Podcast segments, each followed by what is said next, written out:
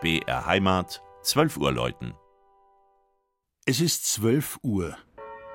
Das Mittagsläuten kommt heute von der Stadtpfarrkirche Marie Himmelfahrt in Buchloe im Ostallgäu.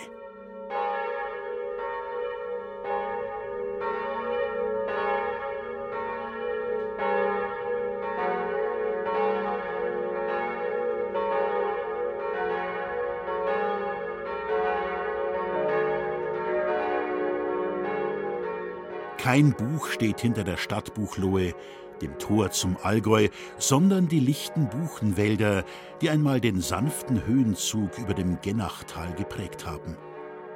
Seit der frühen Erhebung der Stadt durch Rudolf von Habsburg um 1280 hat sich viel getan. Fortschritte, Rückschläge auch hier, doch nicht zuletzt durch den Zuzug von Heimatvertriebenen nach dem Zweiten Weltkrieg und die Bedeutung als Eisenbahnknotenpunkt hat sich Buchloe zu einer lebendigen und lebenswerten Kommune entwickelt. Und mittendrin steht wie ein Bollwerk die Backsteinkirche Marie Himmelfahrt mit ihren leuchtend ziegelroten Dächern von Sattelturm und Langhaus. Auf romanischen Grundfesten entstand Mitte des 18. Jahrhunderts die heutige Halle mit ihrer barocken Ausgestaltung durch den Tiroler Baumeister Franz Xaver Kleinhans.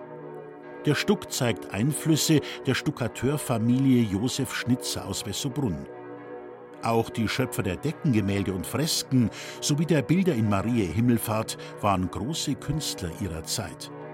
Zu ihren schönsten Stücken gehört die Kanzel, mit den posaunenden Engeln auf dem Schalldeckel, einer Vorhangdraperie als Rückwand und den Figuren der Kirchenlehrer und des Erlösers am Korb zieht sie die Blicke auf sich.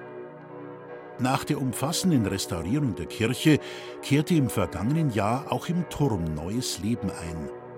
Die alten Stahlglocken hatten ausgedient und so wurden bei Bachert in Neunkirchen im Badischen vier neue Glocken aus Bronze bestellt und am Patroziniumstag geweiht.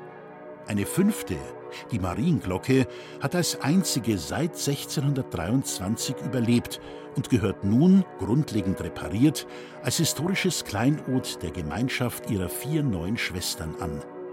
Sie gibt sogar den Referenzton an, wenn das ganze Geläut mit dem Anfang des Salve Regina ein unüberhörbares Signal des Glaubens hinausschickt. Das Mittagsläuten aus Buchloe von Regina Vanderl. Gelesen hat Christian Jungwirth.